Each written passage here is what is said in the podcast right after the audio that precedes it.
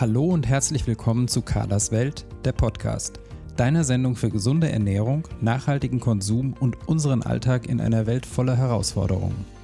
Hier geht es um gesunde Ernährung und die nötigen Hintergrundinfos, entspanntes Kochen im Alltag, ein stressfreieres Leben, Genuss und Spaß mit hochwertigen Lebensmitteln, um ein verantwortungsvolles Leben und um interessante Menschen, deren Projekte und Biografien. Viel Vergnügen mit der neuen Folge von Carlas Podcast. Ich begrüße dich zu einer neuen Expertenfolge in meinem Podcast. In diesen Expertenfolgen spreche ich mit der Ernährungsberaterin und KPNI-Therapeutin Birgit Schröder und wir greifen einzelne Themen aus der Ernährungsberatung auf. Dabei gehe ich ganz bewusst in die Rolle der Fragestellerin.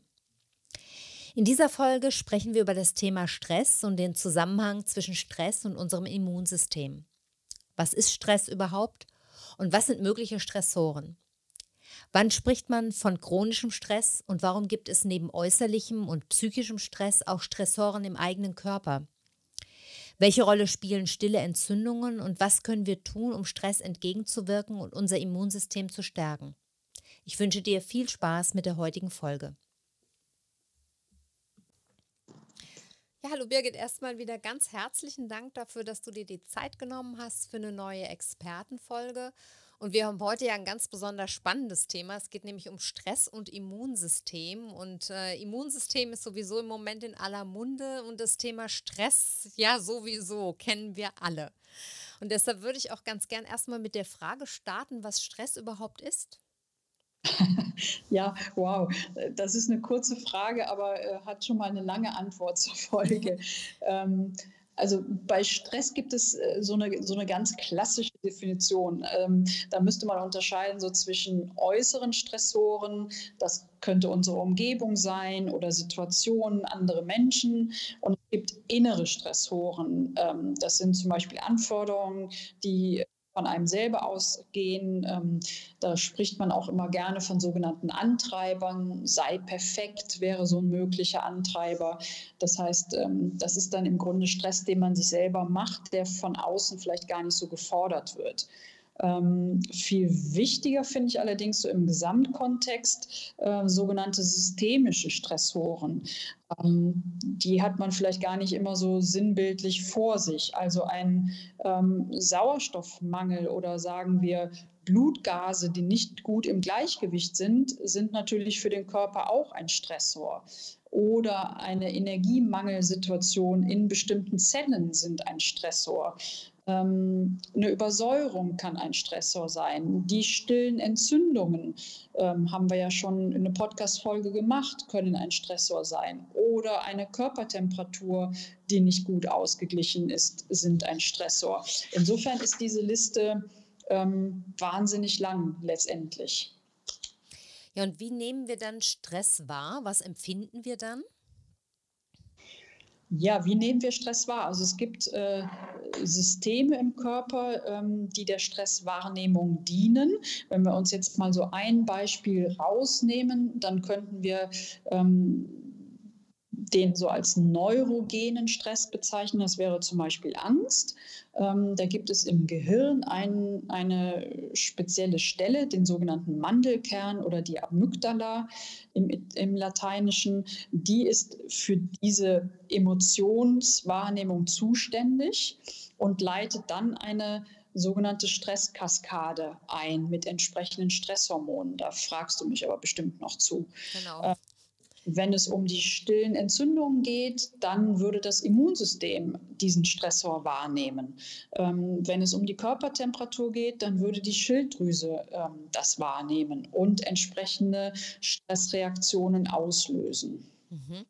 Und gehe ich richtig, wenn ich es so formuliere, dass wir auf jetzt äußerliche Stressoren, also wenn wir natürlich körperlich also reagieren auf irgendeine Bedrohung oder sowas, dass wir dann mit emotionaler oder physischer Anspannung ähm, dass das den Stress ausdrückt oder dass wir das empfinden. Ist das richtig formuliert?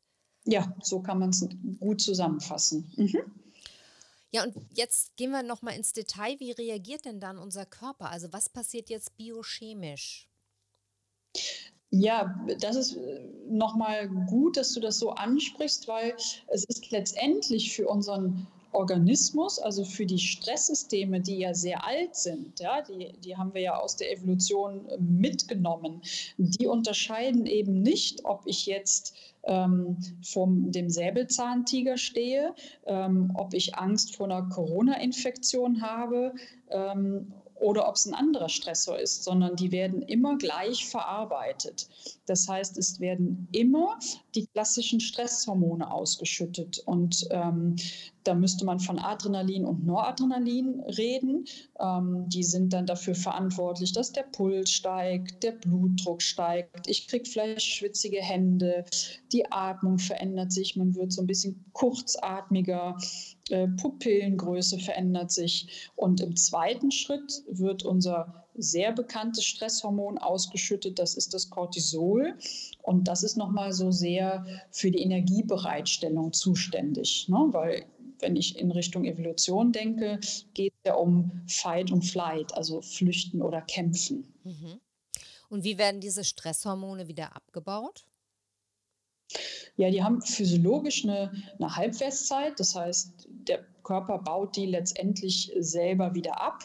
Ähm, wenn ein Stressor natürlich jetzt länger anhält, ist es sinnvoll, dass ich versuche, ähm, die über Bewegung ähm, abzubauen. Das ist das Effektivste, weil auch das war ja evolutionär so. Ja, ich bin dann eben weggelaufen oder habe gekämpft, Fight-Flight-Reaction.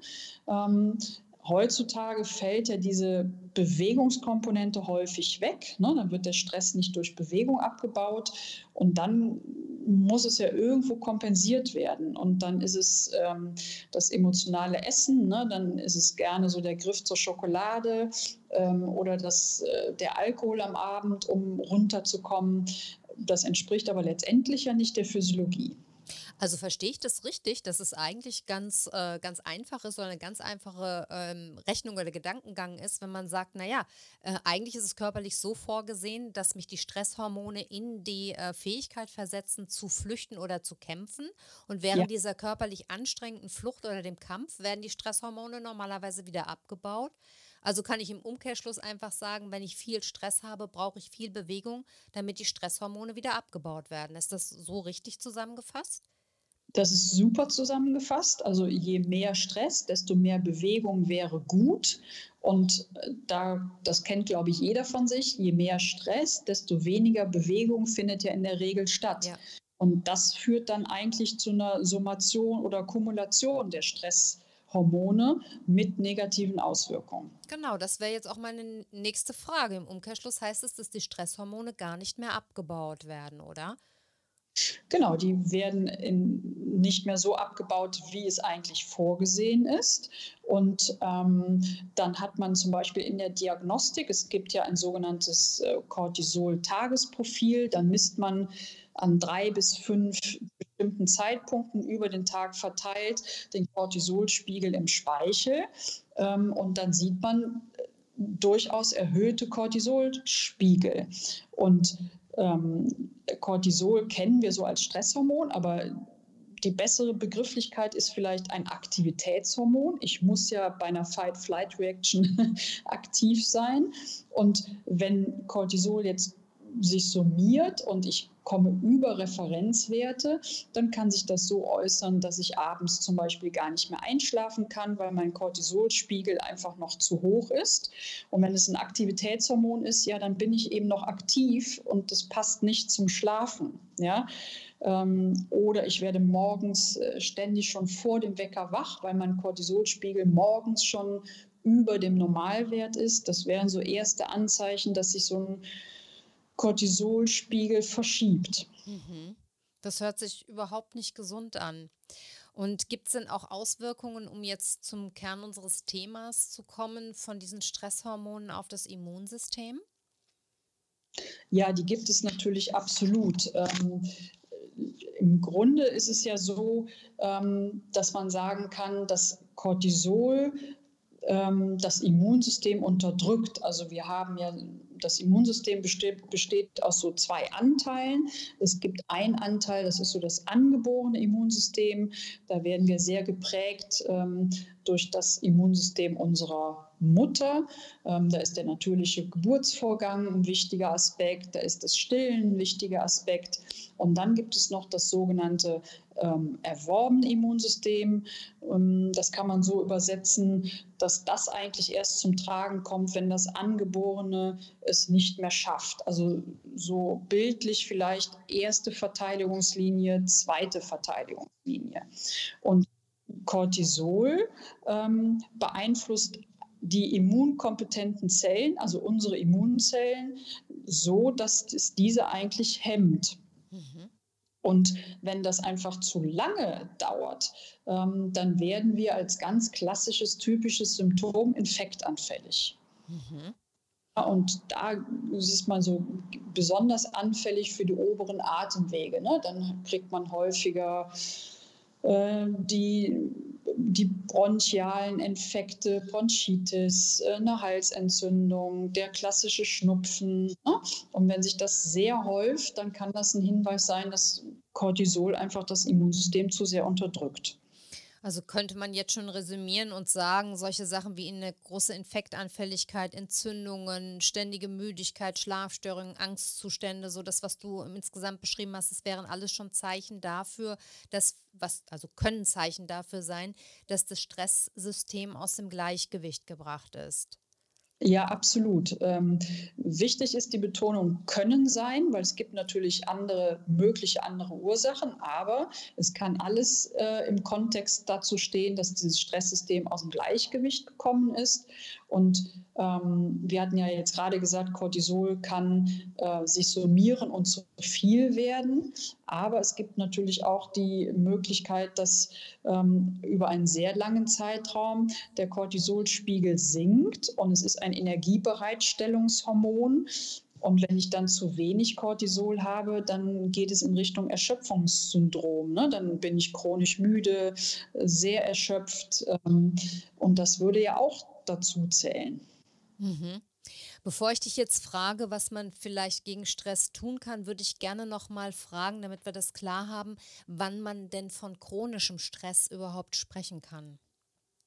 Ja, da gehen die Meinungen auseinander, aber man kann so grob sagen, wenn ein Stressor länger als sechs Wochen andauert, ja, dann geht das in chronischen Stress über.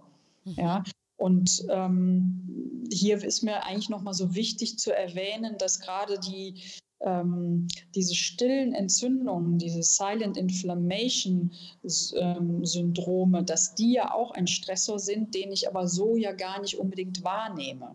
Ja, ähm, stille Entzündungen im Zahnbereich, im Kieferbereich, das sind ja auch Stressoren, ähm, die dann letztendlich zu dieser ganzen Symptompalette führen können. Und es ist dann nicht unbedingt ähm, die Überlastung auf der Arbeit. Mhm. Aber die kann es auch sein, ne? Also ich denke jetzt auch an so ähm, ja, psychischen Stress, der vielleicht über Monate anhält. Ich meine, wie viele Menschen leben in psychisch belastenden Beziehungen zum Beispiel oder in sehr anstrengenden Familien. Das wäre dann ja auch so eine Art von chronischem Stress, der sich über Monate und Jahre hinziehen kann, richtig? Ja, absolut. Insofern ist anamnestisch immer sehr wichtig, ähm, alle Bereiche wirklich abzufragen. Ja? Und ähm, in eine gute Anamnese gehört auch die berufliche Situation, die private Situation. Genau, und das ist letztendlich sehr individuell. Ähm, welche Stressoren bei demjenigen dann vorliegen oder überwiegen. Meistens kommt, ist es ja nicht nur eins, sondern es kommt mehreres zusammen und das lässt es fast irgendwann zum Überlaufen bringen. Ne? Mhm. Ja, dann frage ich dich mal die klassische Frage, wie beugt man denn vor? Was kann man gegen Stress aktiv tun? Ja, also äh, letztendlich gehört da eine, eine, gute Psychohygiene dazu, ähm, eine gute Work-Life-Balance. Ne? Das, das, wäre schon, dass man nochmal auf Bewegungsverhalten achtet, auf einen entsprechenden Ausgleich, ähm, wenn es um so psychoemotionale Komponenten geht, ähm, Abbau, Stressabbau durch Bewegung, durch Atmung, Meditieren, Yoga. Ähm, an der Stelle gibt es einen sehr, sehr guten Buchtipp. Ähm, den kann ich vielleicht jetzt oder später gerne, noch. Ja, machst, nenn ihn gerne ähm, und zwar nennt sich das die neuronale Heilung. Das ist ein Buch von Lars Lienhardt. Da geht es darum, wie wir den Entspannungsnerv über Atmung und spezifische Übungen aktivieren können. Und das ist was, was äh, vielen, die in so Stresssituationen verharren, ja fehlt. Das ist ein hervorragendes Buch mit ganz tollen Techniken. Mhm. Ähm, und letztendlich vorbeugen, äh, wenn es um andere Stressoren geht, wie die Entzündung, da müsste man einfach, sind wir wieder beim Thema Ursachenforschung, ja, und Darmgesundheit und Leaky Gut und da haben wir ja schon viele Podcast-Folgen zu gemacht. Mhm. Und kann man denn auch über die Ernährung so ein bisschen gegen Stress wirken oder das Immunsystem positiv beeinflussen? Also das Immunsystem ähm, ist sehr abhängig von ganz wichtigen Vitamin- und Mineralstoffen. Ne? Also das Immunsystem braucht Vitamin C, das braucht Zink, das braucht Selen und das braucht Vitamin D und Vitamin A. Das heißt, hier ist schon mal wichtig, dass man über die Ernährung schaut, dass man entsprechende Vitamine und Mineralstoffe aufnimmt. Ähm, das heißt, mehr, am besten mediterrane Ernährung mit Fisch, mit viel Gemüse, mit viel Obst, ähm, mit Nüssen, mit Samen, mit gesunden Fetten, dann ist man gut dabei. Ähm, und wenn es jetzt ins Detail gehen soll, könnte man natürlich auch hier nochmal Laborparameter bestimmen und schauen, ist die Versorgung denn wirklich gegeben. Das wäre eine Ernährungsintervention. Ähm, und ein ganz wichtiger Aspekt ist, dass man natürlich ähm, über den Darm ähm, sich auch stressresilienter machen kann. Das heißt, je gesünder der Darm, desto stressresilienter werde ich, weil ähm, letztendlich gehen mehr Informationen aus dem Darm in Richtung Gehirn als umgekehrt. Ne? Das mhm. wäre die Darm-Hirn-Achse. Und die zu stärken, ist natürlich dann auch ein wichtiger Aspekt. Mhm.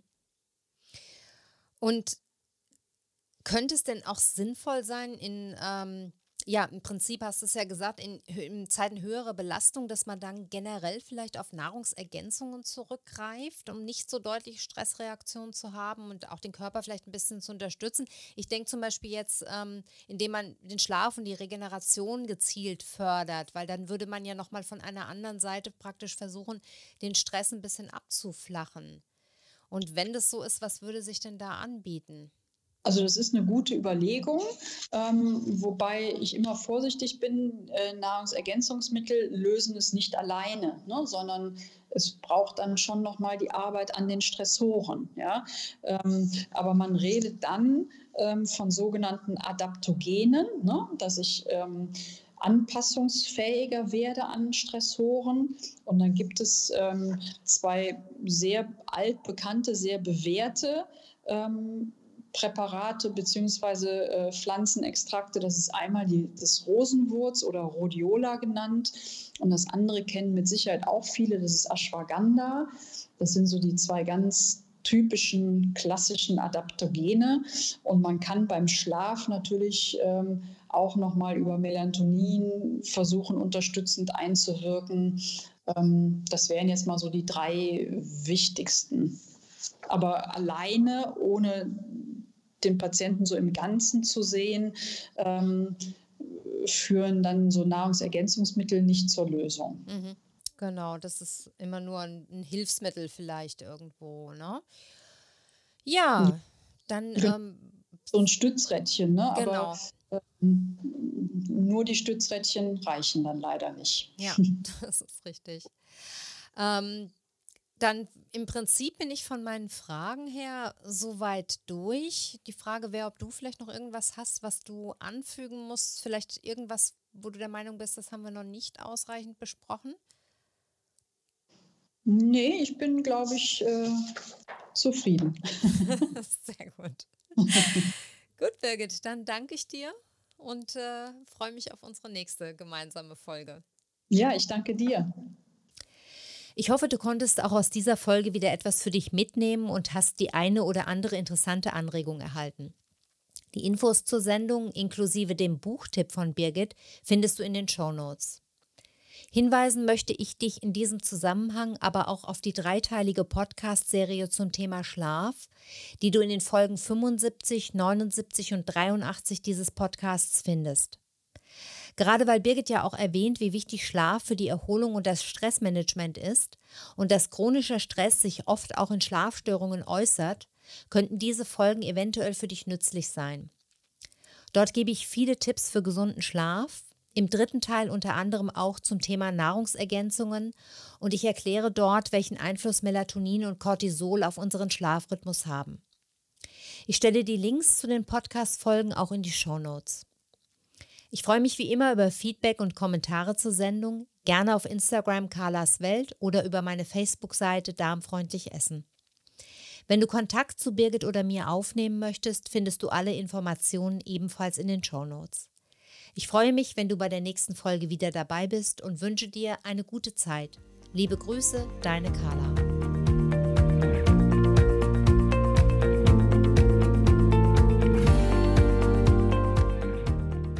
Das war eine neue Folge von Carlas Welt, der Podcast. Die Links zu den Themen der Sendung findet ihr in den Shownotes und auf www.carla-kocht.de slash podcasts. Wenn euch dieser Podcast gefallen hat, freuen wir uns über eure persönliche Weiterempfehlung und über eine positive Bewertung bei Apple Podcasts. Weitere Folgen findet ihr auf Spotify, Apple Podcasts und in eurer Podcast-App. Carla findet ihr unter Carlas Welt und Carla kocht auf Instagram, Facebook und Twitter. Vielen Dank fürs Zuhören und bis bald.